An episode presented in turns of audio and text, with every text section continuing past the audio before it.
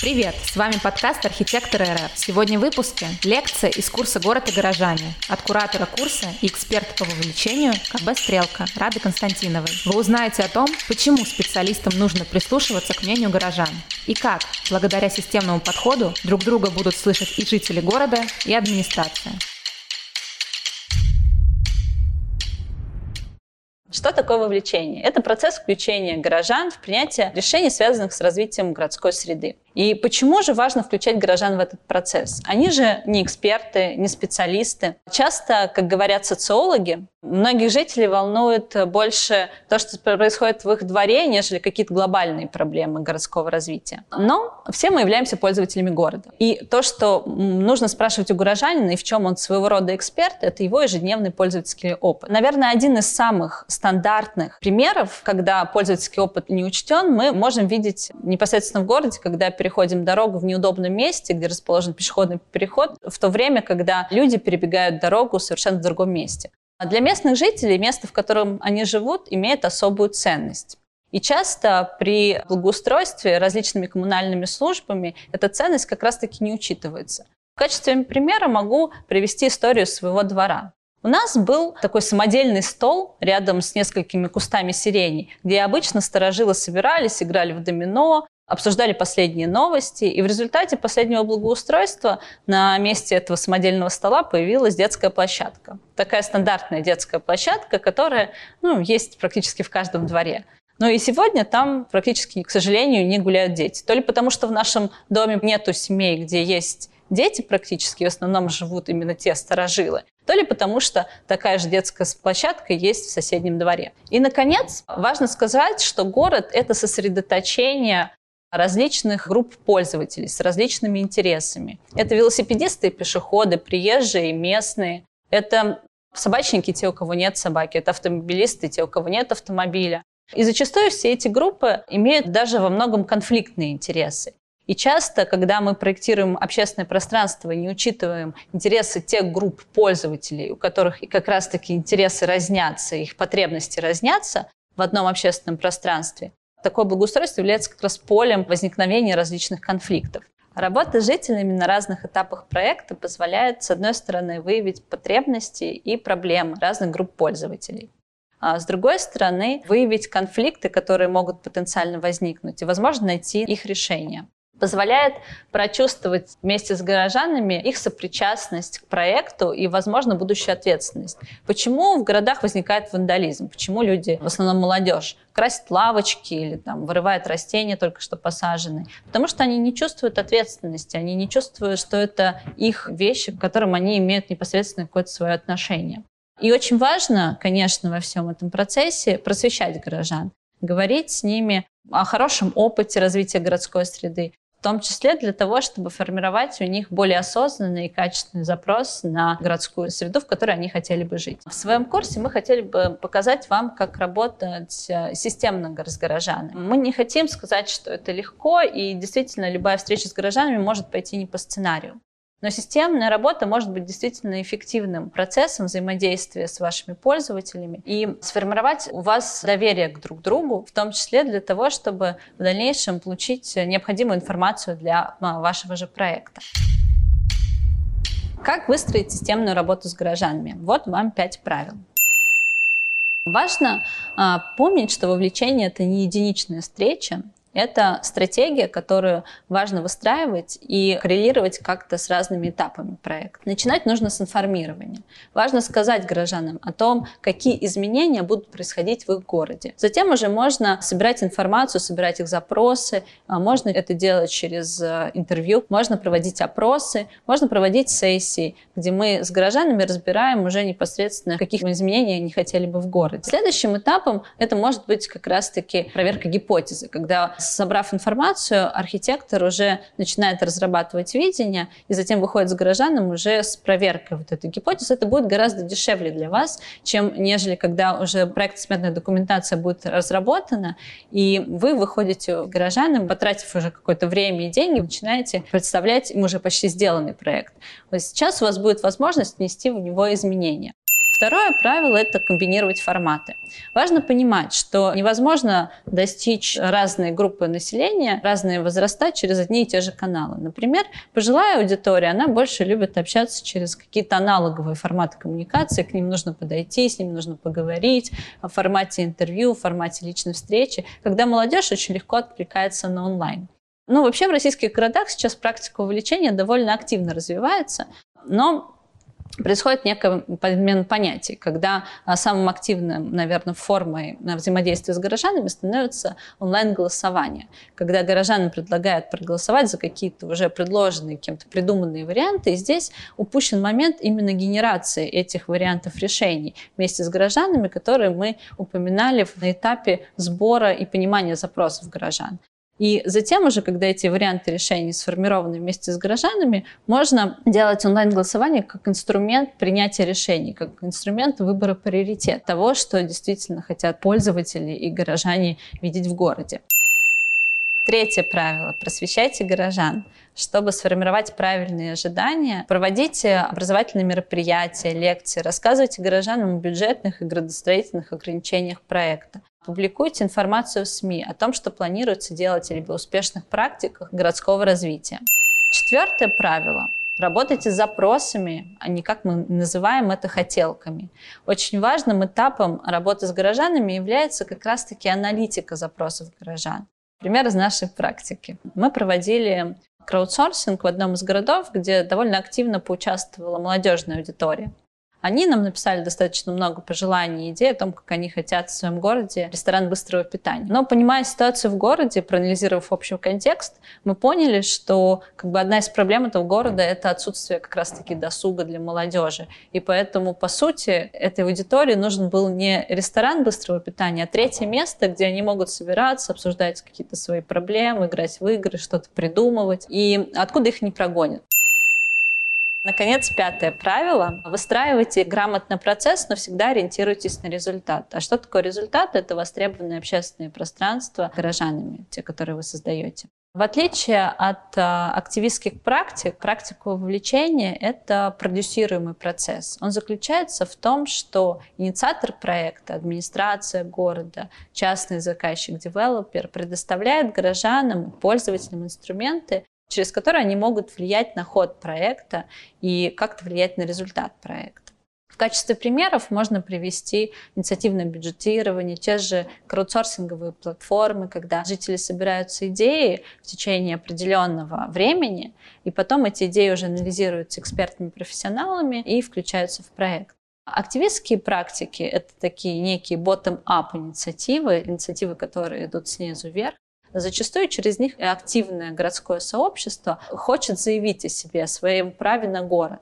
И тогда этот процесс может длиться вечно. Это могут быть и семинары с участвующего проектирования, и различные акции, через которые горожане хотят как-то повлиять на город, и тестовое благоустройство. Наверняка знаете примеры, когда уличные художники рисуют такие арт-переходы, которые потом городская администрация закрашивает. Но именно здесь они хотят, чтобы было пространство безопасное для пешехода. И э, в этом курсе мы как раз-таки будем говорить о практиках вовлечения, об инструментах, через которые может э, городская администрация, архитектор, частный заказчик, девелопер получать э, мнение жителей, анализировать его и включать в проект.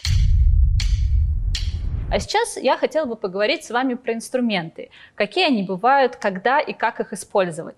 Но а, прежде чем мы перейдем к каким-то определенным форматам, я бы хотела бы вам задать вопрос, чтобы вы задумались, с какой целью вообще вы планируете вовлекать горожан? Зачем вам нужно взаимодействовать с горожанами в рамках вашего проекта? Ответить на этот вопрос вам поможет лестница гражданского участия, разработанная Шерри Арнштейн в 1969 году.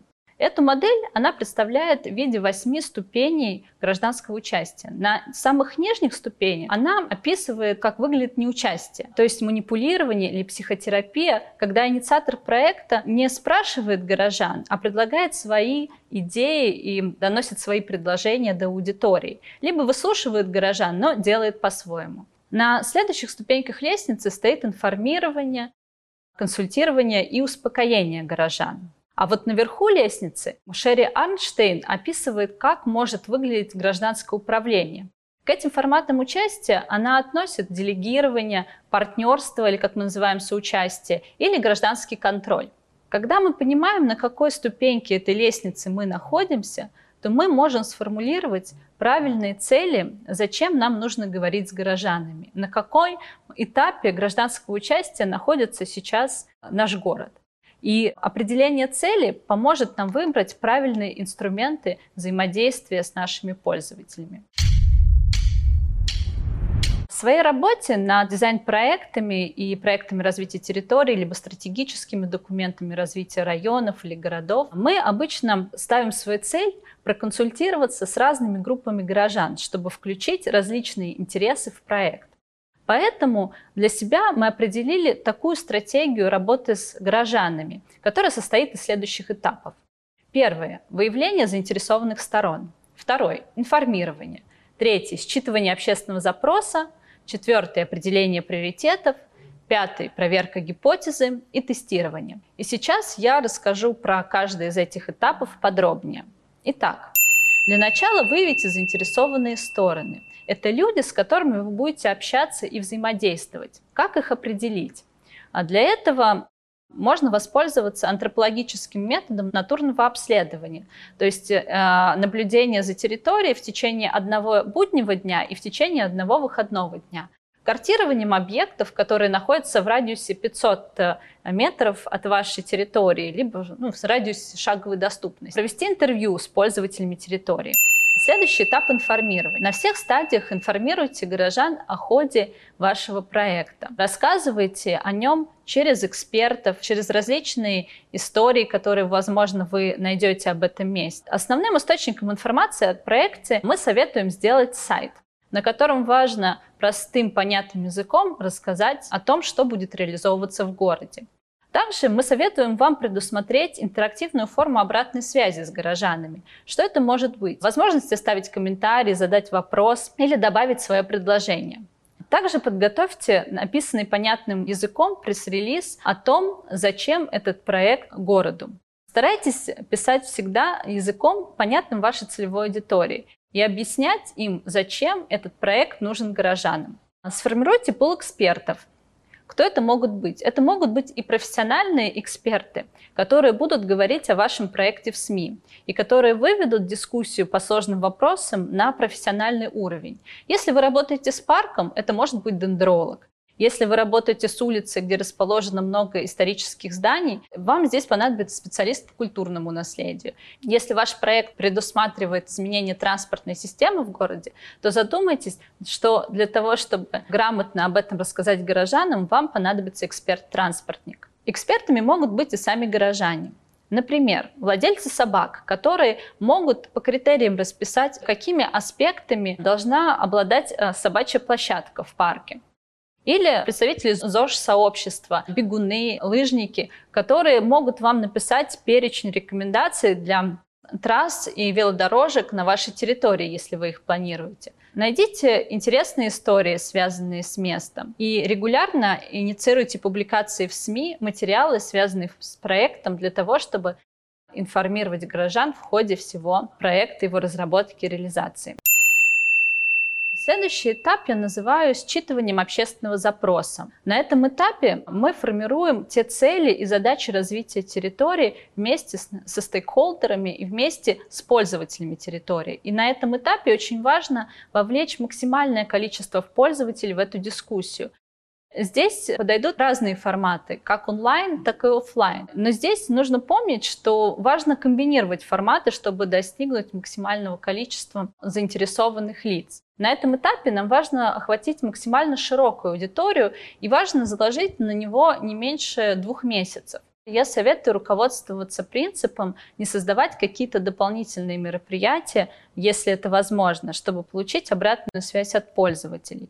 И стараться приходить туда, где им проще всего оставить комментарий поговорить с ними на территории парка, например, где они уже гуляют и которые планируются к реконструкции. Или использовать чат-боты в популярных мессенджерах, потому что горожане уже привыкли, особенно занятые, решать быстро свои вопросы через соцсети, через мессенджеры. И им гораздо проще будет отправить аудиосообщение, либо текстовое сообщение с своим предложением или идеей.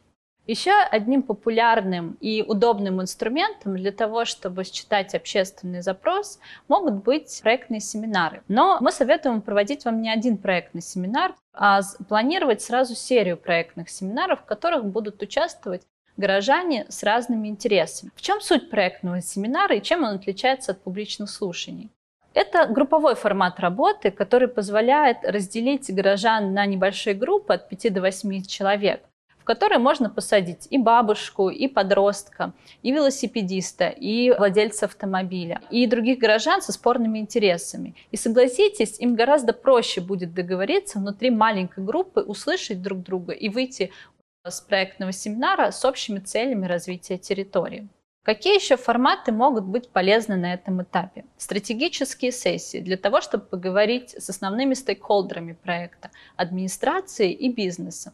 Это не экспертный круглый стол, где каждый выскажет свое мнение и разойдется. Это именно продуманная сессия, когда все по результатам придут к общим целям развития этой территории. Также один из моих любимых форматов – это воркшопы, когда совместно с экспертами пользователи сами могут разработать какие-то конкретные решения для развития этой территории.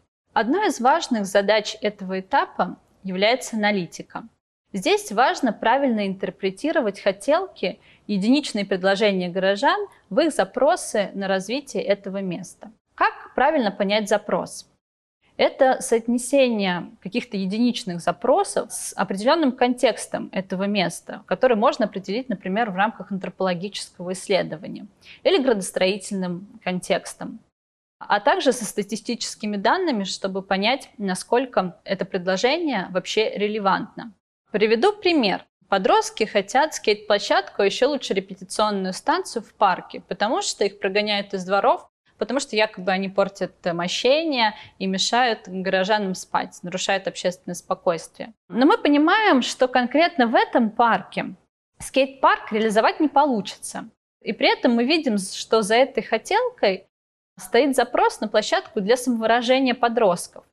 А дальше уже в формате воркшопа мы можем проработать, как может выглядеть эта площадка с учетом цели развития этой территории. Следующий этап – это определение приоритетов. И здесь нам может помочь наше любимое онлайн-голосование. Сейчас это, наверное, самый популярный формат в России для того, чтобы спросить мнение горожан.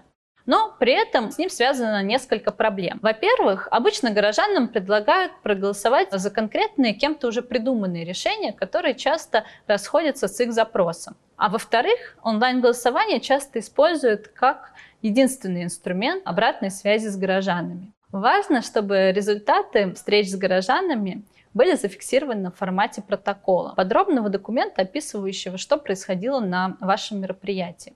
По результатам нескольких мероприятий формируется отчет, который желательно опубликовать в открытом доступе, либо разослать участникам мероприятия по электронной почте.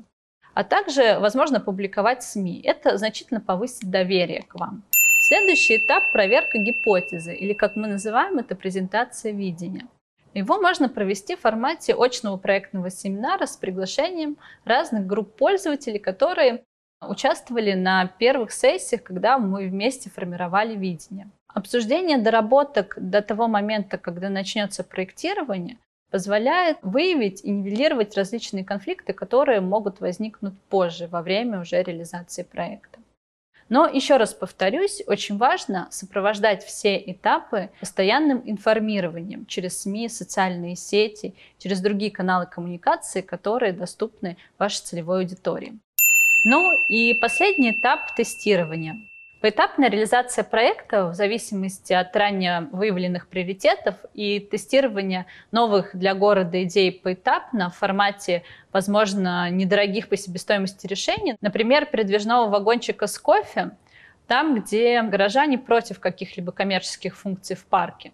Или прикрытие от автомобильного движения центральной улицы города, чтобы сформировать запрос на новые формы мобильности, возможно, не только автомобильный общественный транспорт, но и развитие пешеходных маршрутов и велополос. Тестирование своих решений позволит быстро отреагировать и исправить ошибки, а также внедрить лучшие мировые практики в том месте, где сообщество достаточно консервативно. Системный подход к взаимодействию с горожанами позволит сформировать в городе новую культуру отношений власти, бизнеса и общества. Делает развитие города более осмысленным для всех. Больше материалов про архитектуру, урбанистику и градостроительную документацию вы можете найти на сайте архитекторы.рф. Каждый курс состоит из видеолекций, текстов и промежуточных тестов, которые помогут закрепить знания. Все это в рамках программы «Архитекторы РФ», реализуемой Дом РФ и Институтом «Стрелка» при поддержке Минстроя и правительства РФ.